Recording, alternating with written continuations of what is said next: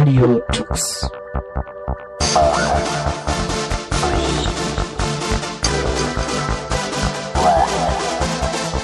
The German Linux Radio, the German Linux Radio.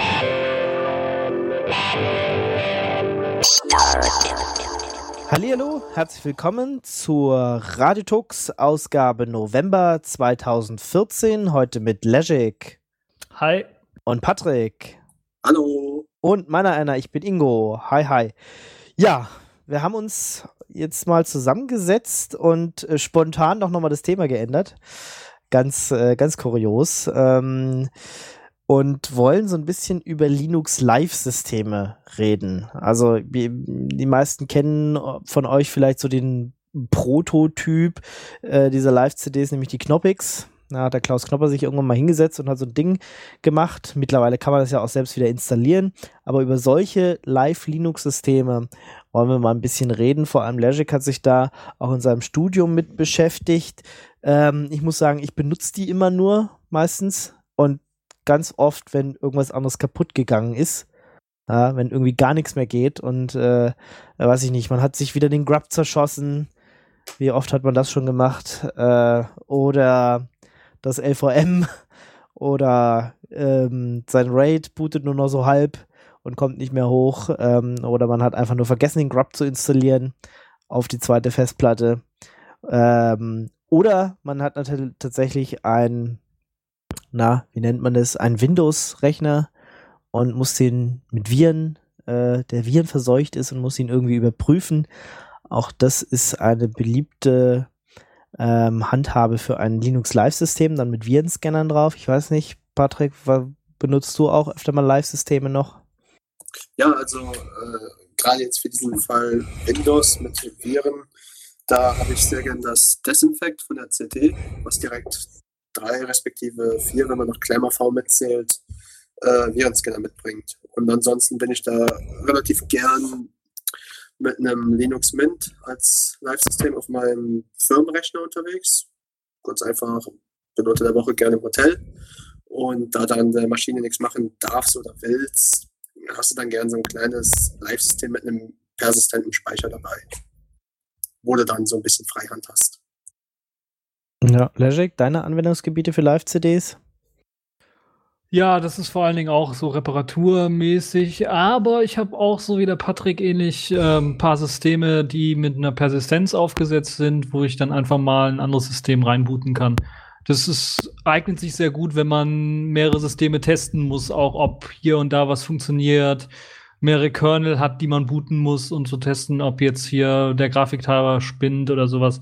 Also wenn man da richtig in Linux-Entwicklungen mit drin ist oder auch vielleicht ein Programm nur schreibt und das soll auf verschiedenen Distributionen laufen, dann macht so ein Live-System auf jeden Fall mal Sinn, um dann zu testen, installiert das Programm vernünftig und kann man damit dann auch vernünftig arbeiten. Sieht das vernünftig aus mit einer anderen Schriftart, die jetzt standardmäßig bei Ubuntu ausgeliefert wird zum Beispiel oder bei Fedora ausgeliefert wird. Und ja, das ist halt, äh, glaube ich, eines meiner Hauptanwendungszwecke so für Live-Systeme. Apropos äh, Live-Systeme haben wir auch mittlerweile auch so als Installations-CDs. Also ganz oft ist es so, was weiß ich, so ein Ubuntu legt man ein und bootet ja erstmal sich quasi selber und dann kann man es nur ausprobieren oder daraus dann sogar installieren. Äh, auch das findet man ja ganz, ganz häufig mittlerweile. Ja, das ist so auch eines der ersten Anwendungszwecke gewesen von den Live-Systemen. So als Demo einfach mal zu zeigen, wie so ein Linux eigentlich aussieht. Also ich erinnere mich noch an die SUSE Live-CDs, die es ja damals, ich glaube, zum Runterladen gab es die auch, aber die wurden vor allen Dingen dann meistens bei solchen Zeitschriften auch mitgepackt. Und äh, das waren halt so reine Live-CDs. Da konnte man also gar nicht irgendwie was installieren, sondern es war halt so, so ein System, um dann hochzufahren, um dann zu gucken, wie das System aussieht ein bisschen was rumzuklicken. Das war natürlich ein bisschen was langsamer, weil damals hatte man keine USB-Laufwerke oder sowas oder hat zumindest nicht von USB gebootet, sondern da war noch immer CDs brennen und von CD-Booten war halt gang und gäbe. Und äh, ja, ich glaube, das ist äh, auch vielleicht für viele ähm, Linux-Nutzer so der erste Einstieg gewesen in so ein, so ein, so ein also ein Reinschnupper, ein Schnupperkurs quasi. Ja. Das ist auch ganz praktisch, wenn du jetzt äh, gerade neue Hardware hast, hast du einen neuen Rechner gekauft und du weißt jetzt nicht, ob dein bisheriges Linux mit deinem bisherigen Kernel auf dieser Maschine laufen wird. Da ist dann gerade so eine Live-CD sehr gut, weil gerade ich erinnere mich noch, als ich mit Linux angefangen habe, das war OpenSUSE 10.1 oder 10.2, irgendwie sowas in der Richtung. Da habe ich es dann halt auch auf meinem Dell-Rechner damals ausprobiert, konnte es aber nicht wirklich nutzen, weil der WLAN-Treiber da nicht ging. Ja. Ja, also auch ein gutes Werkzeug, um zu testen, ob seine Hardware überhaupt funktioniert. Also um zu testen, wenn man jetzt einen neuen Rechner, ich habe ja, ich kenne ja auch Kollegen, äh, ich will keine Namen nennen, aber es gibt auch Kollegen, die gehen wirklich in den Mediamarkt oder Saturn oder gingen damals in den Mediamarkt und Saturn, haben eine Live-CD mitgenommen, weil sie Linux-Nutzer sind und haben sie dann einfach in diesen Demo-PCs oder Notebooks, die da ausgestellt worden sind, einfach reingetan steckt, neu gebootetes System und dann zu gucken, ob das vernünftig läuft. Und ja. danach haben sie sich dann erst entschieden, kaufen wir, kaufe ich das oder kaufe ich das nicht. Kann man heutzutage immer noch machen, glaube ich. Vielleicht muss man den Verkäufer ein bisschen fragen oder darauf achten, dass er nicht gerade schaut, aber ansonsten geht das, glaube ich, auch. Also es ist zumindest eine gute Sache, ein guter, ein guter Weg, um zu sehen, wird die Hardware vernünftig unterstützt von, von dem Linux-System, was ich auf diesen Rechner dann wirklich drauf installieren möchte.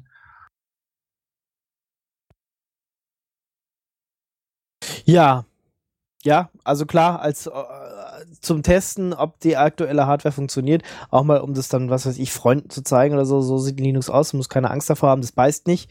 Äh, kannst auch erstmal damit rumspielen, das passiert deiner Festplatte ja auch nichts und deinem Rechner auch nicht. Ähm, ist es sicher auch eine schöne Angelegenheit mittlerweile zum Nutzen. Ja, weiß nicht, wie, Legic, du hast dich mal ein bisschen damit beschäftigt, wie baut man denn so ein eigenes System? Also, ähm, man muss da ja, ja, man, das muss ja auf irgendeine spezielle Art booten. Gibt's da, vielleicht gibt's da einen speziellen Bootloader, den man benutzt und dann muss ich das ja irgendwie auspacken in den RAM ähm, und darf ja nichts oder sollte nichts auf Festplatte schreiben. Also wie, wie geht man, wo fängt man denn da eigentlich an? Ja, das ist wirklich interessant. Also als ich damals angefangen habe, mich mit Live-Systemen so ein bisschen auseinanderzusetzen, war die erste Frage, die ich mir gestellt habe, wie schaffen die ein System, was, wenn man es hochgefahren ist, sagt, es hat 4 Gigabyte oder 5 Gigabyte an Speicher, was es belegt. Wie schafft es das System zu starten, wenn die CD nur 700 Megabyte groß ist? Und äh, dann habe ich rausgefunden, ah, das ganze System steckt einfach in einem Archiv drin. Also sowas wie ein ZIP-Archiv, nur ein bisschen was besser. Also es komprimiert natürlich ein bisschen was besser äh, in dem Fall. Und mittlerweile sind wir ja auch bei Kompressionsalgorithmen angekommen. Also XZ zum Beispiel ist ja für viele ein, ein, äh, ein oder LZMA für viele ein Begriff. Das sind so die, die stärksten Komprimierungsmethoden, die wir derzeit so unter Linux haben, sind teilweise sogar jetzt auch schon im Linux-Kernel drin. Und das ist so der erste große Schritt. Also das Live-System wird eingepackt äh, und in eine Datei reingepackt. Wir kennen das unter Linux, äh, da haben wir die Möglichkeit, einfach ähm, ja, eine Datei zu erzeugen äh, mit einer bestimmten Größe, beispielsweise mit DD und dort dann einfach ein Dateisystem drauf zu packen und dann können wir einfach die Datei ähm, und das dazugehörige Dateisystem in einen beliebigen Ordner mounten. Und das ist nichts anderes als das, was bei dem Live-System dann im Grunde auch gemacht wird. Also da gibt es halt ein Image wo das ganze Live-System drinsteckt. Dann gibt es einen Bootloader, der die Möglichkeit hat, äh, das ganze System dann zu booten. Das kann jetzt interessanterweise jeder Bootloader sein, der Linux booten kann, weil die Magie in dem ganzen, wie das Live-System dann oder die, der, der, Zaubertrick an dem ganzen Live-System ist im Grunde genommen in dem in den Init-Skripten drinnen, also die uralten Init-Skripte, die machen dann nichts anderes, als zu sagen, ich mounte dieses Image äh, und ja, das noch ein bisschen andere Magie, da kommen wir, glaube ich, später noch mal ein bisschen drauf zu sprechen. Aber das ist so das, was gemacht wird. Also im Grunde genommen kann man da jeden Bootloader nehmen. Grub 1, Grub 2. Ähm, es gibt für FAT-basierende USB-Sticks, was ja die meisten USB-Sticks standardmäßig sind, gibt es ähm, Syslinux, äh, es gibt für, für CD äh, basierende oder ja, für, für, für das CDFS, also für das CD-Dateisystem, gibt es halt eben auch einen Bootloader, der nennt sich ISO Linux, ähm, bootet halt eben auch äh, oder wird meistens auf ISOs dann ausgeliefert für, für CDs zum Booten. Und ja, das ist so erstmal so der grobe Aufbau, wie so ein System dann aussehen könnte. Okay, aber ich, mittlerweile kann ich auch einen Grub nehmen, oder? Um solche Dinger dann zu booten. Ja, wie gesagt, ja. Grub kannst du auch nehmen. Du kannst einfach jedes beliebige alles, was Linux booten kann, kannst du dann auch da benutzen. Das ist also kein Problem, weil die meiste Arbeit wird halt nicht von dem Bootloader selber gemacht, weil der Bootloader weiß gar nicht, ob ich jetzt, ob er jetzt ein Linux von Festplatte äh, bootet oder ein Linux von, von, von einem Live-System bootet. Weil im Grunde genommen hast du auf dem Live-Medium selber den Bootloader, dann hast du den Linux-Kernel, also VM Linux, so heißt er ja. Äh, also diese, diese Datei, also Linux-Kernel und du hast noch ein Init-System. Das ist das Init-System ist das erste, was so das Hauptsystem dann initialisiert. Und die Hauptmagie, um das Live-System zu starten, steckt also im Init-System. Der Rest ist Standard wie bei allen anderen Linux-Systemen auch. Und das Init-System selber, das ist ja auch ein Standard-Boot-Vorgang, den wir ja bei einem normalen Linux-System haben. Ähm, da hat man ja auch ein normales Init normalerweise, Init-AD, äh, nochmal gepackt oder sowas. Und äh, beim Live-System ist halt nur in diesem init-rd noch ein zusätzliches Skript, das äh, dem System quasi mitteilt oder spezielle Optionen hat, wie man jetzt das System als Live-System startet. Hm. Jetzt reden wir immer vom Live-System du hast vorhin mal 700 Megabyte gesagt. Das meint ja im Normalfall dann eine CD. Mittlerweile ist es aber völlig egal, was es ist, ob das ein USB-Stick oder eine SD-Karte oder äh, eine DVD oder eine CD oder was weiß ich, was später noch erfunden wird, äh, sein kann, oder? Ja, genau. Also mittlerweile ist das vollkommen egal. Es muss halt nur ein Gerät sein, was irgendwie bootbar ist. Also theoretisch kannst du auch dein Handy nehmen, wenn du da, wenn das sich als USB-Laufwerk äh, irgendwie ähm, einbinden lässt oder vom System erkannt wird, kannst du theoretisch auch von deinem Handy aus booten. Das klappt also auch vielleicht für den einen oder anderen interessant, der halt eben, weil er sein Handy ständig mit hat, dann auch sein Live-System ständig mithaben kann. Ähm, das funktioniert ähm, SD-Karten, Micro-SD-Karten, äh, USB-Sticks natürlich, ähm, DVDs, CDs gehen natürlich immer noch. Äh, alles Mögliche lässt sich da einfach benutzen als, als Bootmedium ist halt auch, glaube ich, ein bisschen abhängig von der Rechnerarchitektur. Also gerade jetzt bei diesen Intel äh, Next Unit Computing Geräten, diese NUC-Abkürzung, da ist mal vor einiger Zeit ein Aufschrei gewesen, weil Intel ein neues BIOS-Update rausgebracht hat und dann konntest du halt nicht mehr von USB-Stick booten. Da, das war insofern halt ja, in der Community ein bisschen verpönt, weil viele halt gerne diese NUC-Geräte für OpenELEC und diverse Linux-Media-Distributionen benutzen. Also ist halt ein bisschen abhängig davon, was dein Rechner unterstützt. Sei es jetzt USB, CD-ROM, was auch immer. Ja, da hast du, sprichst du was Interessantes an, weil das, worüber wir jetzt quasi geredet haben, dass das fast überall bootbar ist, betrifft halt nur diese x86-Architektur wenn wir jetzt die immer mehr verbreiteten äh, ARM-Rechner sehen, da gibt es ja diese Raspberry Pi mäßig und die ganzen anderen Sachen, da ist das nicht ganz so einfach. Da muss man wirklich spezielle Bootloader haben, weil diese ARM-Architektur halt keinen ja, standardisiertes Bootverfahren haben, sagen wir mal besser so. Das ist ein bisschen was komplizierter. Da sind teilweise ja, bei vielen ist das Ganze auch Closed Source. Da kann man halt nicht irgendwie einen anderen Bootloader oder sowas benutzen. Da ist schon einer drauf geflasht auf dem Teil. Und da muss man halt spezielle Dateien haben. Da muss man vielleicht spezielle signierte Dateien haben, um wirklich ein System zu booten. Das heißt, äh, x86-Plattform booten ist kinderleicht, aber ARM-Plattform irgendwie was zu booten ist äh, komplex.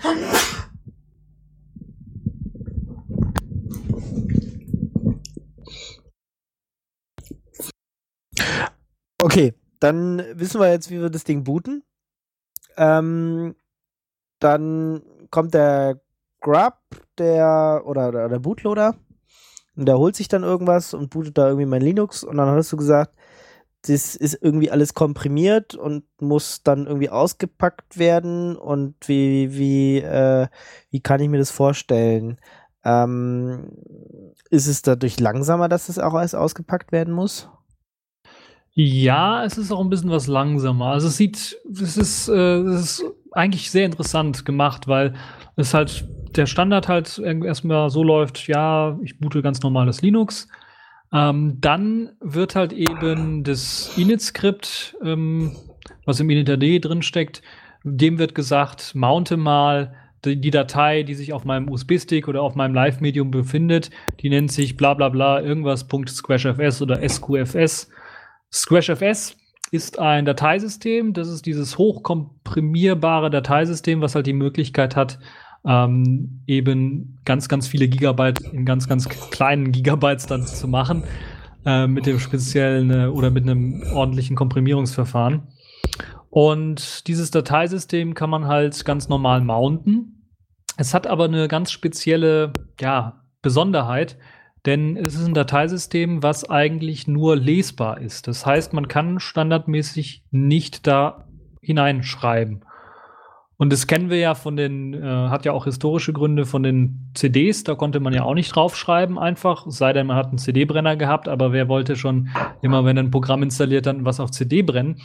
Ähm, da musste man halt eben den Trick mit eben so RAM-Laufwerken oder sowas äh, machen. Da gab es halt früher ganz, ganz kuriose Tricks. Mittlerweile ist das auch äh, relativ einfach geworden, also einfach für den Nutzer geworden, weil es gibt jetzt Dateisysteme, also das sind quasi im Grunde genommen kleine ja, Programmchen, die nichts anderes machen als das Zusammenlinken von verschiedenen Dateisystemen, das Übereinanderlegen von Dateisystemen. Man kann das vergleichen mit einem Buch. Also ich habe dieses SquashFS-Dateisystem, wo mein ganzes Live-System im Read-Only-Modus drin ist. Das ist jetzt mein Buch mit meinen Seiten und mit meinem Text drin. Und dann muss ich ja irgendwie auch, wenn ich so mein Live-System hochboote und eine neue Textdatei oder sowas anlege oder es sei es denn nur diese temporären Dateien, die angelegt werden, da muss halt irgendwie das irgendwo reingespeichert werden. Das ist dann normalerweise der Arbeitsspeicher. Aber bei dem normalen Linux-System ist es nicht immer der Arbeitsspeicher, sondern eben das ganz normale Dateisystem. Und damit das funktionieren kann, legt man quasi über das Buch eine weitere Schicht, eine transparente Schicht, so dass man auch das Buch immer noch lesen kann. Äh, und auf diese transparente Schicht kann man dann einfach was drauf schreiben. Und das ist nichts anderes als das, was das ähm, OFS oder Overlay-FS Dateisystem, das sind zwei verschiedene Ansätze, die das machen, ähm, die eben die Möglichkeit bieten, ein Dateisystem über das andere zu legen.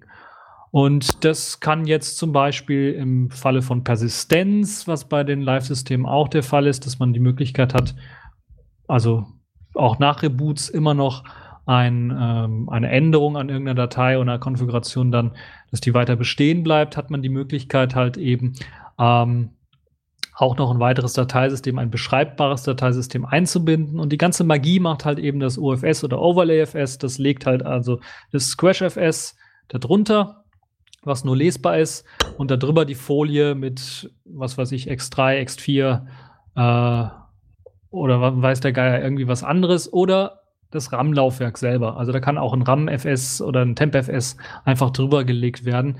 Und äh, das ist halt der ganze Trick an dem Ganzen. Und das macht es halt möglich, dass man selbst, wenn, wenn man von der CD irgendwas startet, dass man da auf dem Live-System Dateien anlegen kann. Das heißt, die werden dann einfach nur auf diese Folie geschrieben und wenn das System ausgeschaltet wird und die Folie im RAM liegt, dann ist die Folie weg. Und dann hat man ja. halt nur noch seine CD.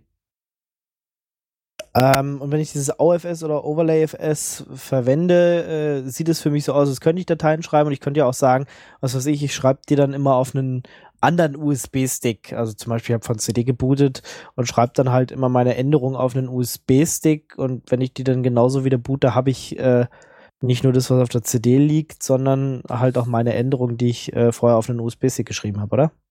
Ja, genau. Das geht so. Das geht sogar nicht nur mit USB-Sticks, sondern es geht sogar, das mache ich manchmal, wenn ich einen Live-USB-Stick nehme, da habe ich dann das Live-System drin. In, der, in dem, dem Live-System teile ich quasi mit. Eine Persistenzdatei liegt jetzt hier irgendwo und äh, bei diesem, in dem Fall dem Debian Live-System, sucht es halt alle Laufwerke, wo jetzt die Persistenzdatei ist. Und das kann dann halt eben auch auf der Festplatte selber des Systems sein. Und das, die Festplatte selber muss nicht jetzt unbedingt ein Linux-System sein, sondern es kann auch ein Windows-System sein mit NTFS oder FAT32 oder sowas.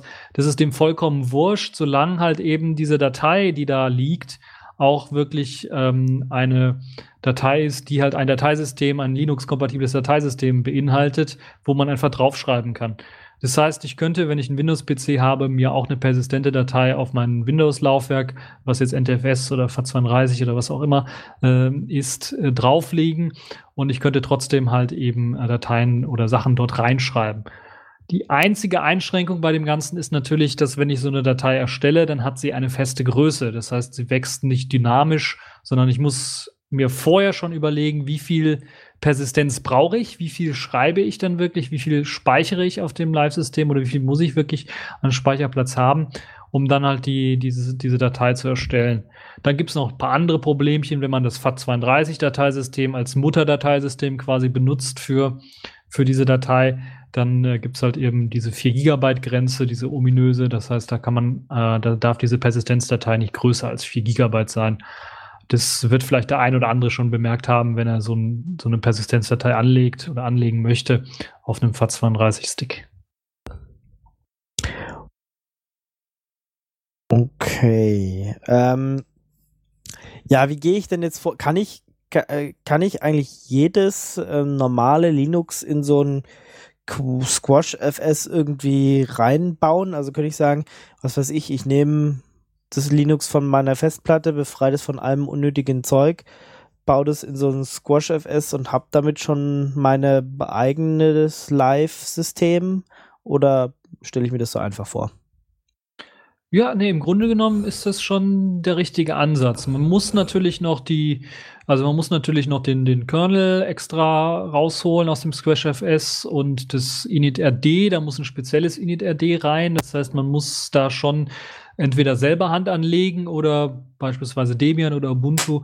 Äh, aber auch viele andere haben halt äh, die Möglichkeit, äh, sich dann einfach ähm, ein Paket runterzuladen, was jetzt zum Beispiel live initram FS heißt und das macht nichts anderes, als dann schon mal das initRD so zu patchen, dass man das auch für Live-Systeme verwenden kann. Ähm, und man braucht halt sowas. Man braucht halt irgendwie was, was einem dann auch sagt, dass es jetzt ein Live-System ist, weil das, was bei den Leuten ja auch äh, auffällt, die so ein Live-System verwenden, ist äh, ja, dass automatisch ein Nutzer schon erstellt wurde, dass da also schon ein Nutzer ähm, erstellt äh, wurde, der dann auch kein Passwort hat. Und man hat dann auch die Möglichkeit, Root-Rechte auf dem Live-System zu bekommen, ohne dass man ein Passwort eingeben muss. Und dafür sind halt eben diese Skripte zuständig. Die Skripte machen sogar noch ein bisschen mehr. Es gibt ja auch den Login-Manager und normalerweise landet man ja auf dem Login-Manager. Da wird ja auch das Autologin dann extra eingestellt und eingeschaltet. Solche Sachen werden da gemacht. Wenn man jetzt ein ganz einfaches System von der Festplatte auf zum, zum Live-System umwandeln möchte, ist das allerdings nicht unbedingt notwendig, dass man auch so ein Autologin macht oder dass man auch einen Nutzer e, speziell anlegt, weil man ja normalerweise einen Nutzer hat.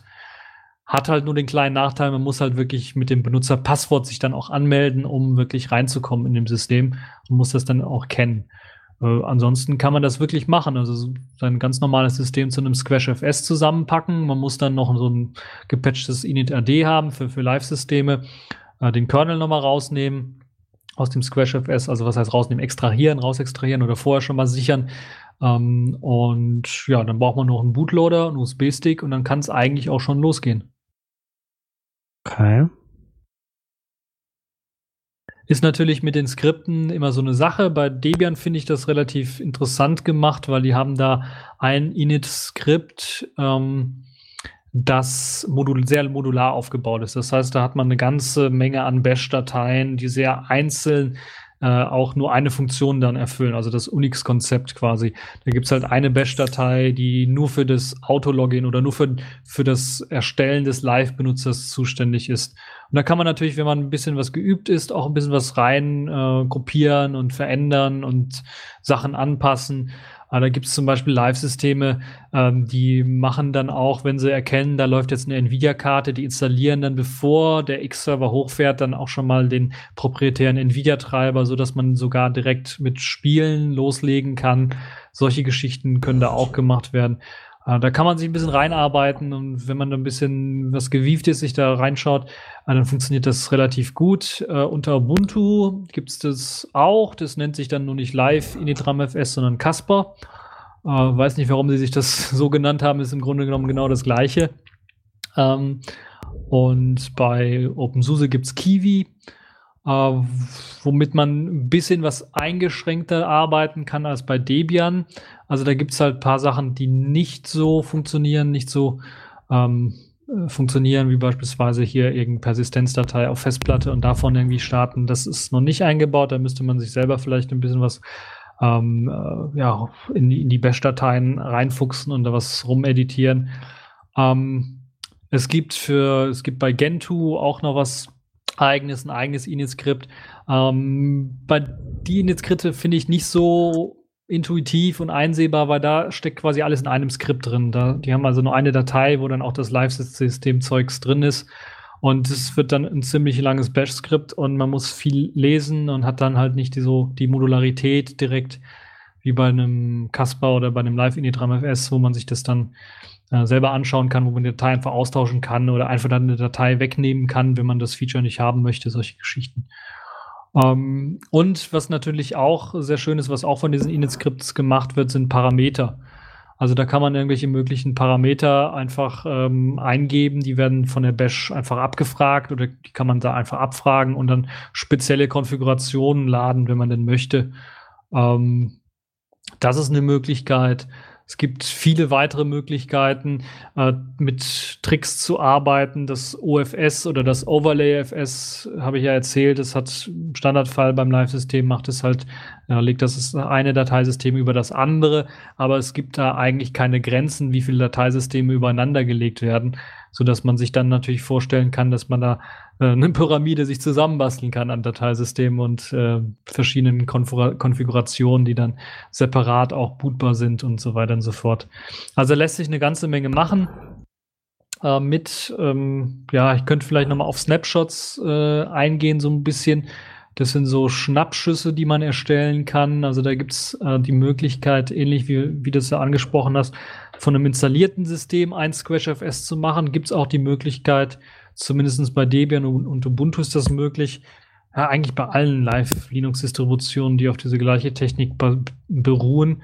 Äh, von den Änderungen, die jetzt in dem Live-System in ein Temp-Laufwerk, in ein RAM-Laufwerk reingeschrieben worden sind, hat man die Möglichkeit natürlich, dieses RAM-Laufwerk auch einfach zu sichern und dann daraus wieder eine SquashFS-Datei zu erzeugen und die dann nachher beim Booten einfach über die andere SquashFS-Datei zu legen. Du, du, du hattest gesagt, wie dieses ganze Skript äh, heißen. Wo kriege ich die denn her? Ähm, Suche ich einfach mal nach dem Begriff da im Internet oder äh, weiß ich nicht, ist es bei äh, Debian, dass ich apt-get install ähm, Ruby Skript äh, mache und dann sind die dabei oder wo, wo finde ich die? Ja, genau. Bei Debian ist es ähm, mittlerweile, also gibt es das alte Live Initram FS. Ich glaube, das ist jetzt noch bei den alten Debian-Versionen dabei und es gibt das neue, das heißt einfach live-boot. Das kann man einfach installieren und dann hat man äh, schon, dann wird auch automatisch ein neues initRD erzeugt, wo eben diese Live-Skripte dort drin sind. Äh, das Schöne bei den neuen Live-Boot zum Beispiel ist, dass äh, dort halt eben nur ein Skript drin steckt in diesem initRD und der Rest der Skripte ganz normal auch in diesem SquashFS-Dateisystem dann äh, äh, drin liegen können, sodass man nicht immer das initRD neu, ähm, äh, ja, neu erstellen muss. Bei Ubuntu heißt das Paket Casper, also C-A-S-P-E-R geschrieben. Das kann man sich dort auch runterladen und äh, dann hat man das gleiche im Grunde. Nur dort wird alles wirklich in das initRD reingeschrieben. Das heißt, sobald man ein Skript ändert, was für das Live-System irgendwie zuständig ist, äh, dann muss man das initRD neu bauen und das darf dann nicht im SquashFS liegen, sondern muss halt eben äh, daneben liegen auf dem Live-Medium selber. Ähm, ansonsten bei OpenSUSE, wie gesagt, da nennt sich das Kiwi. Ich weiß jetzt nicht, wie der Paketname ganz genau heißt. Ähm, äh, aber das Projekt nennt sich Kiwi, da kann man mal nachsuchen, dann findet man dort auch die Webseite und dann auch den Quellcode zu dem Ganzen. Ähm, und äh, auch eine Anleitung, wie man das Ganze auch einbinden kann. Ansonsten, was ich auch immer empfehle, ist sich einfach die Live-CD oder Live-System runterladen und dann sich anzuschauen, wie das Ganze dann aussieht. Wo finde ich meine, meine SquashFS-Datei? Bei Debian und Ubuntu heißt die einfach filesystem.squashfs oder ja, filesystem.squashfs, so heißt die Datei. Findet man relativ schnell im Live oder im, im Casper-Verzeichnis. Und ähm, bei OpenSUSE liegt dann äh, .image-Datei irgendwo rum. Da muss man also ein bisschen schauen, vielleicht mal mit File-Info oder sowas oder mit dem Rechtsklick schauen, ist das wirklich eine SquashFS-Datei. Meistens ist es dann natürlich auch die größte Datei, die auf dem äh, Stick selber ist. Da weiß man sofort, okay, das muss äh, das Dateisystem sein. Ja. Ich kann mich bei alten Knappix-Installationen noch erinnern, dass die da am Anfang, äh, du hattest vorhin auch schon gesagt, es gibt so ein paar Programme, die machen Tests und installieren vielleicht schon den äh, Nvidia-Treiber oder den ARTI-Treiber, also AMD-Treiber, wenn, wenn sie die äh, Grafikkarte erkennen. Aber bei alten Knoppix hat er eine ganz, ganz viele Sachen abgetestet und Sachen getan und gemacht und dann die richtigen Treiber geladen. Muss man das heute auch noch machen oder sind die Linux-Kernel einfach äh, fix genug, dass es einfach egal ist. Ja, das hat sich mittlerweile alles geändert. Das hat mit den Linux-Kerneln zum einen zu tun natürlich, dann aber auch mit dem X-Server. Wir erinnern uns alle, vor ein paar Jahren war es halt noch nötig, dass man wirklich den X-Server, dass man da eine x.org.conf anlegen musste, wo dann drin steht, welcher Treiber ist dort drin, welch, welcher Treiber braucht meine Maus und so weiter und so fort. Und das hat Knoppix damals auch gemacht. Sie mussten das halt irgendwie prüfen und dann haben sie so eine XOR-Conf geschrieben, um dann wirklich das System in der grafischen Oberfläche äh, mit der Tastatur, mit einem vernünftigen Layout und mit der Maus hochbooten zu können. Das ist mittlerweile alles in den X-Server reingewandert. Der kann das jetzt automatisch machen. Man braucht so eine Konfigurationsdatei nicht mehr. Und deshalb ist das Booten eigentlich relativ schnell geworden, was solche Live-CDs angeht oder Live-Systeme allgemein angeht. Okay, also jetzt habe ich mir ein äh, SquashFS gebastelt. Ähm, ähm, muss ich mich dann jetzt noch, äh, das Init-RAM habe ich mich auch gekümmert. Äh, was muss ich da jetzt dann noch hinlegen, dass, dass mein USB-Stick oder meine CD, die ich dann brenne, dann so fertig ist? Machen die das, die ganzen Skripte das auch schon für mich oder muss ich da jetzt noch an irgendeiner Stelle Hand anlegen? Ja, da muss man selber Hand anlegen. Es gab mal eine Zeit lang ein paar, ja, es ist paar kleine Skripte, auch grafische Oberflächen, die dann sowas einem äh, abgenommen haben. Die gibt es mittlerweile nicht mehr, beziehungsweise die wurden alle eingestellt und ja, da gibt es vielleicht hier und da noch ein, ein kleines Programmchen, was ich jetzt äh, vergessen habe, was dann, aber es sind nicht mehr so ganz so populär. Man muss so ein bisschen selber Hand anlegen, um das zu machen. Man muss natürlich erstmal alles in so ein Verzeichnis packen, also so, dass man quasi das, was man auf dem Live-System sich selber ähm, ja, anschauen kann, dann auch in irgendeinem Verzeichnis rumliegen hat. Und dann erstellt man sich im einfachsten Fall eine neue ISO. Da gibt es ja ähm, MK ISO FS oder gab es mal, dann gibt es Gen ISO Image oder XOR ISO oder wie sie alle heißen, also irgendein Programm, um so eine ISO-Datei zu erstellen.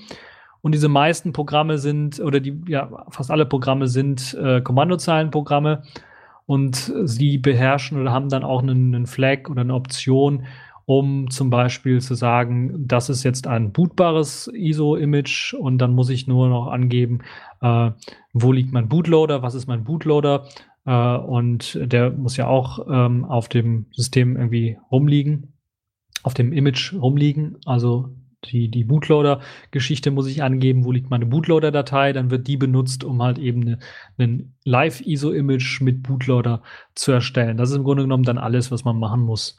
Und dann hat man auch im Grunde genommen schon sein Live-System äh, zusammengebastelt. Man kann natürlich noch weitere Dateien draufpacken, wenn man denn möchte, und äh, Änderungen machen. Das Einfachste ist tatsächlich, sich die, das Live-System der Wahl einfach mal zu nehmen und zu schauen, wie das aufgebaut ist, wie das Live-System aufgebaut ist und dann einfach mal, und so mache ich das meistens auch, einfach mal nur dieses, dieses SquashFS-Image zu mounten. Man kann es ja ganz normal mounten und hat dann die Möglichkeit, äh, das dann zu lesen, alles lesen äh, zu, zugreifen zu können. Wenn man was ändern möchte, dann kopiert man einfach das komplette SquashFS. Man muss natürlich ähm, also den Inhalt des SquashFS einfach rüber in eine in ein Verzeichnis. Man muss natürlich genug Speicher dafür haben, also 4, 5 Gigabyte mindestens, würde ich mal so sagen, bei, bei, außer man hat ein sehr kleines System, was man editieren möchte.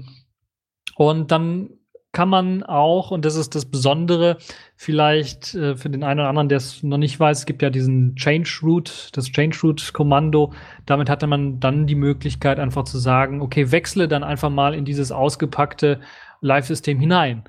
Und dann gelangt man wieder auf die Kommandozeile des, des Systems, was man jetzt irgendwo ausgepackt hat und hat dann die Möglichkeit, mit einem Paketmanager beispielsweise ganz normal neue Pakete zu installieren, apt-get install VLC oder irgendwie sowas. Und äh, dann wird äh, das aus dem Internet runtergeladen und ganz normal in dieses CR-Root rein installiert. Wenn man das gemacht hat, geht man einfach wieder raus und kann dann dieses Verzeichnis, wo, wo man das alles geändert hat, wo man rein CR-Routet hat, im Grunde dann auch wieder packen in ein SquareFS-Image, das alte SquareFS-Image ähm, ersetzen und das ISO neu erstellen und dann, oder beim USB-Stick ist es am einfachsten, weil da kann man einfach nur dieses SquareFS-Image austauschen und schon hat man sein selbst gebasteltes äh, Live-System. Und dann habe ich genau die Programme drin, die ich brauche und kein anderer. Genau. Weil man kann natürlich auch Programme entfernen auf so einem CRU-System, ausgepackten Live-System.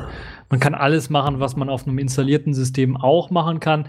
Man kann, wenn man sogar richtig sich mit Xorg und äh, äh, mit Parametern sowas auskennt, hat die Möglichkeit, das ganze Live-System, zumindest einen X-Server zu starten von dem Live-System aus äh, um dann zum Beispiel an Desktop grafische Änderungen durchzuführen. Wobei das mit Vorsicht zu genießen ist, weil da kann immer was in die Hose gehen. Deshalb empfehle ich das lieber mit der Methode zu machen. Ich boote vom Live-System, mache dort meine Änderungen und speichere dann die Änderungen einfach ab und erstelle daraus ein neues SquashFS-Image. Ähm, hatte ein bisschen was Overhead, weil dann Sachen, die ich gelöscht habe, beispielsweise dann natürlich immer noch Speicherplatz belegen, weil eben äh, auf dem, auf dem File-System SquareFS, auf dem ursprünglichen ähm, SquareFS halt immer die Datei noch vorhanden ist und ich einfach nur eine Datei drüber lege, die sagt, nee, die Datei gibt's doch gar nicht. Also quasi das wieder mit dem Buch und der Folie, wo dann einfach äh, irgendwie was durchgestrichen ist auf der Folie. Mhm. Ja, und wie machen das jetzt die ganzen Großen? Also, wenn die da regelmäßig äh, irgendwelche Live-CDs rausgeben. Also, ein schönes Beispiel ist jetzt Pl Plasma 5 von KDE. Also, die nächste KDE, äh, ja, große KDE-Release wird ja dann äh, einen neuen Unterbau kriegen. Und da gibt es jetzt so öfter so Plasma 5 Live-CDs. Wird das da auch alles so per Hand geschraubt? Ja? Oder gibt es da irgendwie einen automatischen Mechanismus, der das alles zusammenstellen kann? Also alles, was man so per Hand schrauben kann, kann man natürlich auch irgendwie automatisieren. Ich persönlich mache das dann doch lieber per Hand, weil dann weiß ich genau, was ich für Änderungen gemacht habe. Aber es lässt sich natürlich auch automatisieren und ganz einfach, banal mit einem simplen Bash-Script beispielsweise kann man einfach sagen, okay, ähm, wenn ich mir so ein, es gibt ja, es gibt ja unter Debian jetzt im Speziellen, gerade bei diesem Ubuntu 5, äh, ist das ja Debian oder Ubuntu basierend, gibt es halt zum Beispiel die Bootstrap. Das ist ein mhm. spezielles mhm. Programm, was nichts anderes macht, als ein Verzeichnis anzulegen und in diesem Verzeichnis ein Debian-System zu installieren. Ja, so ähnlich. Und das macht es das so ähnlich auch macht, mit CR-Root. So ähnlich macht es ja auch Arch Linux. Also der Arch Linux-Installer macht auch nichts anderes, außer äh, da rein äh, in ein Verzeichnis alles rein zu installieren und sich dann hinterher rein zu change-routen und ähm, dann halt die Sachen anzulegen. Also so installiert man ja auch eine Arch Linux selber. Und ja, die, die Bootstrap habe ich ganz, ganz früher vor Urzeiten auch schon mal verwendet, um Debians zu installieren. Ist zwar auch ein harter Weg, aber es funktioniert. Ja, und das ist halt so der allererste Weg, den man machen kann, um so ein Live-System anzulegen. Da hat man schon mal das Grundsystem und einen Paketmanager. Und dann hat man natürlich, kann man natürlich Skripte einfach in diesem CR-Root ausführen, die dann automatisch irgendwelche Pakete run runter installieren und dann, ja, Nachdem das Installieren fertig ist komplett, dann springt das aus dem CR-Root raus und dann werden automatisch halt Skripte abgelaufen, äh, ab, ja, die, das Skript läuft quasi weiter, was ein Skript nur ist im Grunde. Und dann wird halt automatisch äh, der Bootloader für das Live-System runtergeladen. Aus dem CR-Root wird der Kernel extrahiert, äh, damit er rauskommt, also damit er auf dem Live-Medium selber äh, bootbar auch ist. Äh, das init wird erzeugt ähm, und dann wird das äh, Verzeichnis einfach in ein SquashFS gepackt und alles in ein äh, in die richtige Ordnerstruktur gebracht für das Live-System und der Bootloader wird installiert und dann wird das ISO erstellt und dann war es das im Grunde schon. Okay. Also komplex und kompliziert ist das Ganze nicht, aber es mhm. ist hochinteressant, wenn man sich mal damit beschäftigt. Ähm, vor allen Dingen, wenn man überlegt, die Historie, was sich da alles entwickeln musste, um auf solche Ideen zu kommen. Gerade dieses UFS-Dateisystem, ich glaube, der einzige Zweck, das zu erfinden, war, glaube ich, dieses Live-System, also Live-Systeme da irgendwie mit Lauf, lauffähig zu machen. Und wenn man überlegt, was ist mittlerweile gerade bei Debian und Ubuntu, da sehe ich das, das sind so die also aus meiner Sicht, ähm, ich habe mich ein bisschen mehr beschäftigt mit den Live-Systemen und ein bisschen umgeschaut, zumindest vor zwei, drei Jahren habe ich mich umgeschaut. Da war es das mächtigste System, weil es hat nicht nur die Möglichkeit, eben dann aus verschiedenen Quellen irgendwie zu booten, äh, die lokal sein müssen, also CD und USB-Stick und so weiter und so fort, ähm, sondern auch über Netzwerksachen zu booten. Und dann wird es richtig, richtig krass, wenn man halt die Möglichkeit hat, mit einem einfachen USB-Stick, ähm, der kann auch nur 16 Megabyte oder 32 Megabyte groß sein, wenn man solche USB-Sticks noch findet, die einfach in einen Laptop oder sowas äh, reinzulegen und dann wird einfach das Image, das immer täglich neu erstellt wird oder wöchentlich neu erstellt wird, von irgendeinem zentralen Server einfach gebootet. Und das funktioniert. Man muss natürlich eine schnelle Leitung haben, aber dann funktioniert das auch. Und das ist natürlich auch ein Anwendungsfall, so, ein, so ein Thin-Client-Anwendungsfall für so Live-Systeme, die ähm, aber dann im Grunde genauso wie auf einem lokalen Live-System auf einem lokalen USB-Stick dann auch äh, laufen und funktionieren. Ich habe gerade gesehen, es ist äh, wird auch bei Knoppix verwendet ähm, und früher wurde Union FS äh, benutzt. Und ich habe äh, mit Klaus Knopper vor ewig Zeiten auch mal ein Interview gemacht, können wir vielleicht auch noch verlinken. Und der hatte mir damals auch erzählt, dass er ja, sich auch mal so eine Live-CD einfach genommen hat und die dann einfach, also ähm, ich glaube auch eine entweder so eine Promo-CD oder eine ähm, Viren-CD und ähm, sich erstmal angeguckt hat, wie das funktioniert und daraus halt die Idee dann halt für Knoppix entwickelt hat. Also im Endeffekt muss man sich halt mal angucken und mal selber basteln, oder? Wenn man das äh, rausfinden will. Ja, genau. Das ist im Grunde genommen dann auch sehr spannend und äh, also wenn man wirklich Lust hat, so ein, so ein System dann auch zu verteilen, an Kollegen oder sowas zu verteilen, dann wird, glaube ich, dann hat man die Motivation dahinter, dann auch was Vernünftiges äh, rauszubasteln und sich da ein bisschen mit mehr zu beschäftigen. Das ist vor allen Dingen heutzutage viel, viel einfacher als damals, als Klaus Knopper damit angefangen hat, weil er im Grunde genommen ähm, sehr viele Grundsteine damals schon gelegt hat von den modernen Live-Systemen, die aktuell immer noch Verwendung finden. Und die Idee dahinter, die Ideen, die er gehabt hat, sind natürlich dann auch mit eingeflossen in die verschiedenen diversen Live-Init-Systeme. Und äh, mittlerweile ist es sogar ja im Kernel drin. Es wurde also ein äh, Union-Dateisystem, also ein Dateisystem, wo man mehrere übereinander legen kann. Äh, ist jetzt nicht UFS geworden, was immer noch von vielen verwendet wird, sondern ist jetzt Overlay-FS geworden, ist so ein bisschen was ein jüngeres Projekt. Äh, und ja, das ist äh, eine, eine gute Sache, dass das mittlerweile auch im Kernel drin ist. Dann wird es sicherlich lang gepflegt und äh, dann gibt es weniger Bugs. Mhm. Ja, ja, dann vielleicht, ich weiß gerade nicht, was Knoppix aktuell verwendet, aber vielleicht steigen die ja dann auch um, wenn sie nicht schon längst haben. Ähm, ja, ja, ich glaube, wir sind einfach mal einfach so durchgegangen, oder? Gibt es jetzt noch irgendeinen Punkt, den man ansprechen müsste bei so einem Live-CD, wenn man sich selber eins bauen will? Das Einzige, was mir jetzt noch einfällt, ist so eine kleine Anekdote am Rande für Leute, die alte Systeme irgendwie ans Booten bringen möchten. Ja, erzähl mal. Weil, weil da gibt es halt immer so manchmal das Problem, dass einige sagen, ja, okay, USB-Stick wäre fein und schön, aber mein Rechner bootet gar nicht von USB-Stick. Hm, er kann von CD booten, aber nicht von USB-Stick.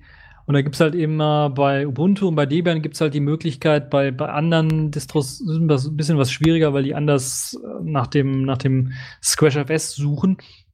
Aber da gibt es halt die Möglichkeit, einfach die, dieses CD, eben die CD zum Booten zu benutzen, also um das Bootmenü anzuzeigen.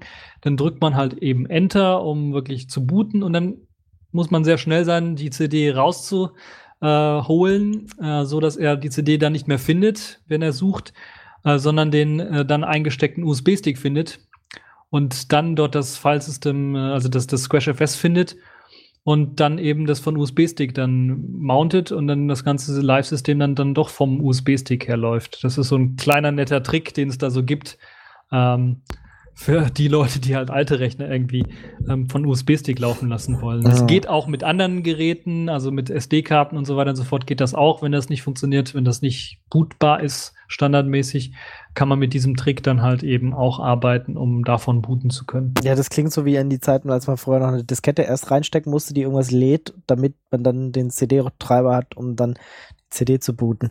Also wir sehen, äh, äh, die Probleme kommen immer noch mal wieder und wer weiß, was sie als nächstes erfinden, äh, ähm, was sich dann auch nicht einfach so booten lässt. Aber hey, durch äh, UEFI ist ja jetzt alles viel besser und äh, es wird ja jetzt gleich alles reingepatcht und es ist ja total intelligent alles.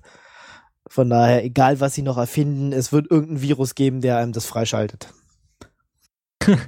Ja, UEFI ist auch so ein Thema. Da gibt es natürlich mit Live-Systemen auch immer so Probleme mit UEFI. Aber ich glaube, da fangen wir gar nicht an. Das ist eine allgemeine UEFI-Debatte, wie man so ein Linux-System unter UEFI vernünftig bootet.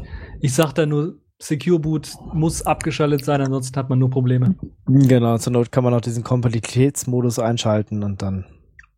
Dann müsste es funktionieren. Dann sollte es auf jeden Fall funktionieren.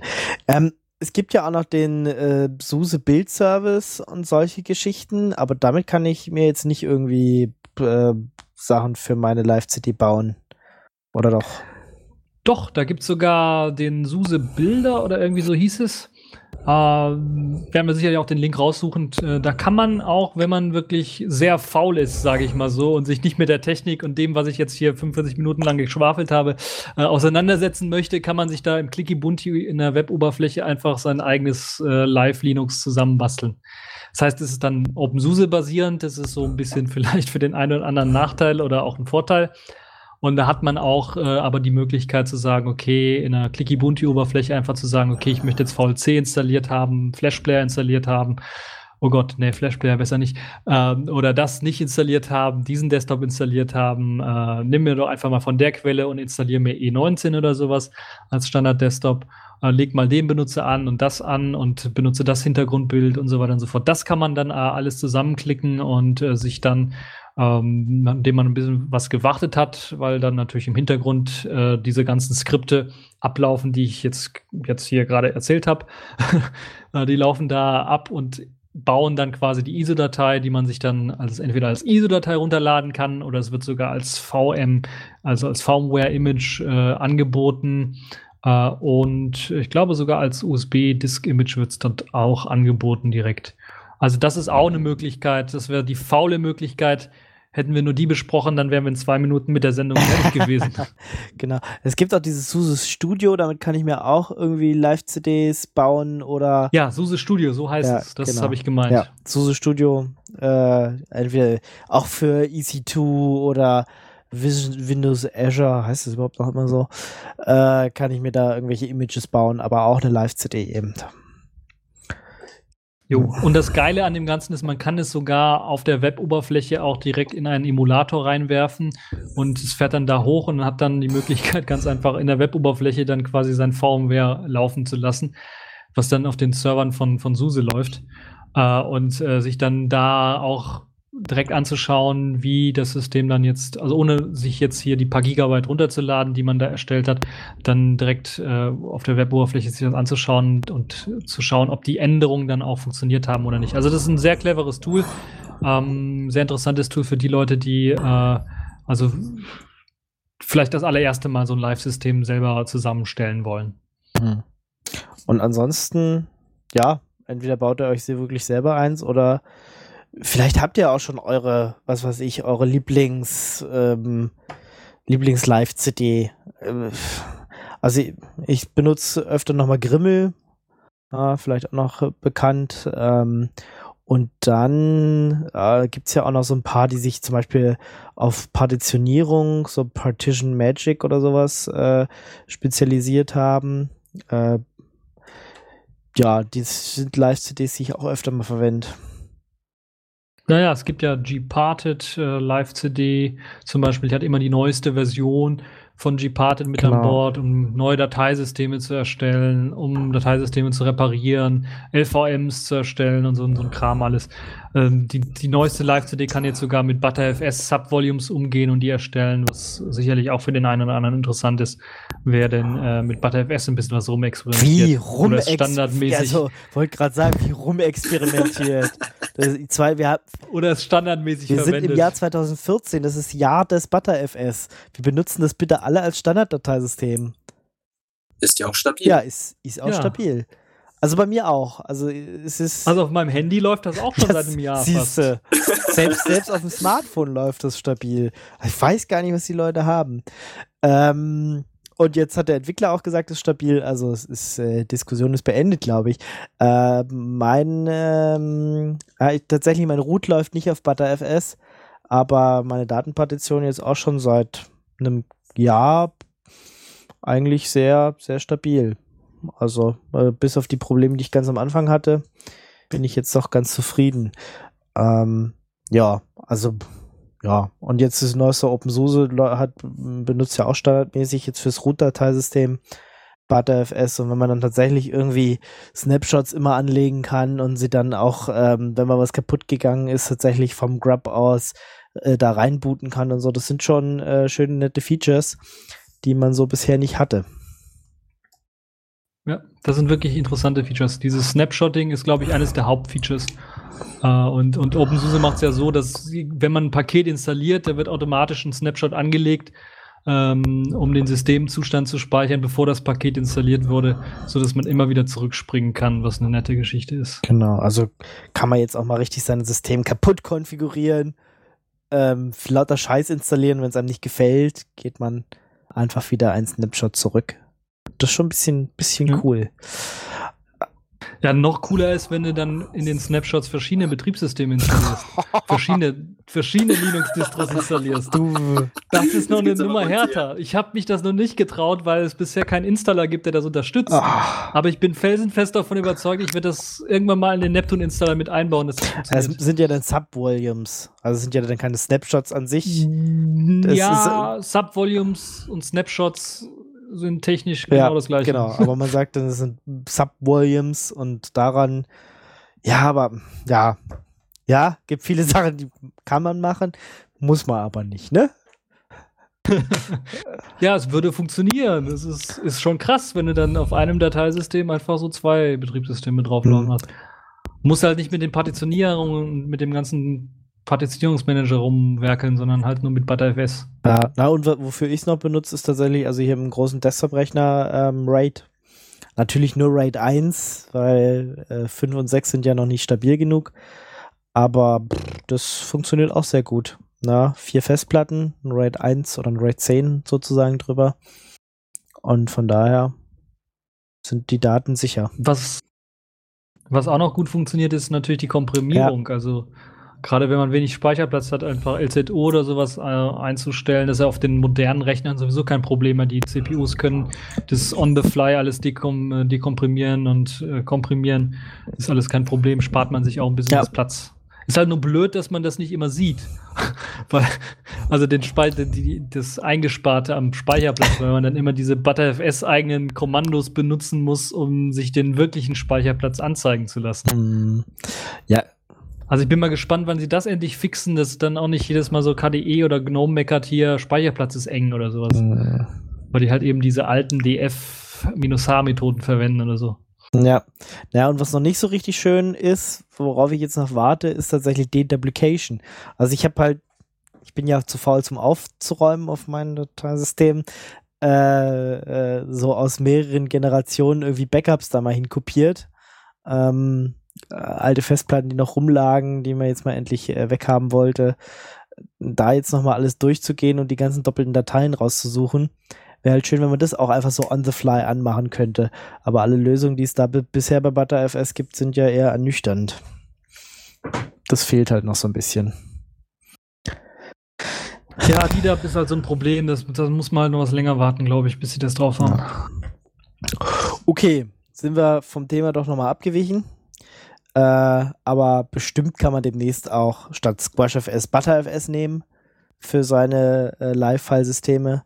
Und äh, ButterFS löst es dann gekonnt alles und man kann den Rest rausschmeißen. Und äh, Overlay braucht man auch nicht mehr. Es legt dann einfach einen Snapshot drüber. Oder sowas in der Art. Wer weiß. Okay. Ja, dann Weiß nicht, Patrick, du noch irgendwelche brennenden Fragen? Eine Sache würde ich vielleicht jetzt zum Ende noch gerne anbringen wollen. Und zwar, wir hatten es jetzt so ein bisschen, so, wenn man damit anfangen will, kann man ja zum Beispiel SUSE Build Studio oder so nutzen. Aber was würdest du jetzt jemandem empfehlen, der sagt, er will jetzt sein ganz eigenes äh, Live Linux basteln, so eigene Kernel, eigene Desktop-Umgebung. Wo oder wie sollte er da am besten anfangen? Was würdest du da machen? Ähm, ja, da würde ich wirklich entweder zu Gentoo gehen oder wenn man ganz viel Kaffee hat und ganz viel Geduld und äh, keine Heizung über Winter, kann man auch LFS mal versuchen. Das ist aber so ein Projekt, das, da kann man sich mal ein Jahr für Zeit nehmen oder so. Okay. Ein Jahr für Zeit nehmen? Gott. Ja, das dauert ein bisschen was länger, je nachdem, wie viel Zeit man dann wirklich am Tag dafür hat. Aber so ungefähr würde ich mal sagen, dauert es, bis man, weil man muss ja auch kompilieren. Äh, das ist halt das Problem. Man muss ja nicht nur den Kernel neu kompilieren und selber kompilieren, sondern auch die ganzen Programme kompilieren, den eigenen Paketmanager sich zusammenbasteln, wenn man denn äh, richtig fancy ist. Und das Mhm. dauert. Also wir bauen uns an unsere eine Linux-Distribution vom Scratch. Radio Tux. Genau. Wir fangen jetzt an. Hört uns doch die nächsten äh, 365 Tage live zu, wie wir versuchen, unsere Radiotux-Distribution zu kompilieren. Ähm, ihr seid dann live dabei, äh, wie, wie ihr die dann auch verwenden könnt hinterher. Nee, just kidding. Das machen wir jetzt nicht. So viel Zeit haben wir nicht. Wir haben noch andere wichtige Verpflichtungen und zu denen äh, ähm, gehen wir jetzt wieder und ihr vielleicht nach dem Hören ja auch wieder. Und ich bedanke mich bei Leszek und bei Patrick natürlich. Und ich hoffe, wir hören uns dann im Dezember wieder. Da gucken wir mal, dass wir uns vielleicht noch mal so ein bisschen mit ähm, Server-Sachen und ähm, ja, oder im entferntesten mit Docker wollten wir uns so ein bisschen auseinandersetzen. Und vielleicht habt ihr natürlich auch noch Themen. Er sagt, hey, guckt euch doch mal vielleicht noch die Linux-Distribution an. Wir waren ja jetzt so in den letzten Jahren, hatten wir ja immer so, wir stellen mal verschiedene Linux-Distributionen vor. Ich weiß gar nicht, wie viele haben wir denn äh, letztendlich geschafft. Heute waren wir bei Live-System. Also wenn ihr noch eine Idee habt, könnt ihr natürlich auch da das bei uns mal in die Kommentare schreiben oder uns eine Mail dazu ähm, schreiben und dann gucken wir mal, dass wir das auch einbauen. Ja, dann wünsche ich euch wie immer eine frohe Zeit, passt auf euch auf und bis zum nächsten Mal. Ciao, ciao. Ciao. Ciao. Das war eine Sendung von Radio Tux. Herausgegeben im Jahr 2014. Unter Creative Commons Namensnennung Wiedergabe unter gleichen Bedingungen. Lieder sind eventuell anders lizenziert. Mehr Infos unter radiotux.de. Unterstützt von Manitou.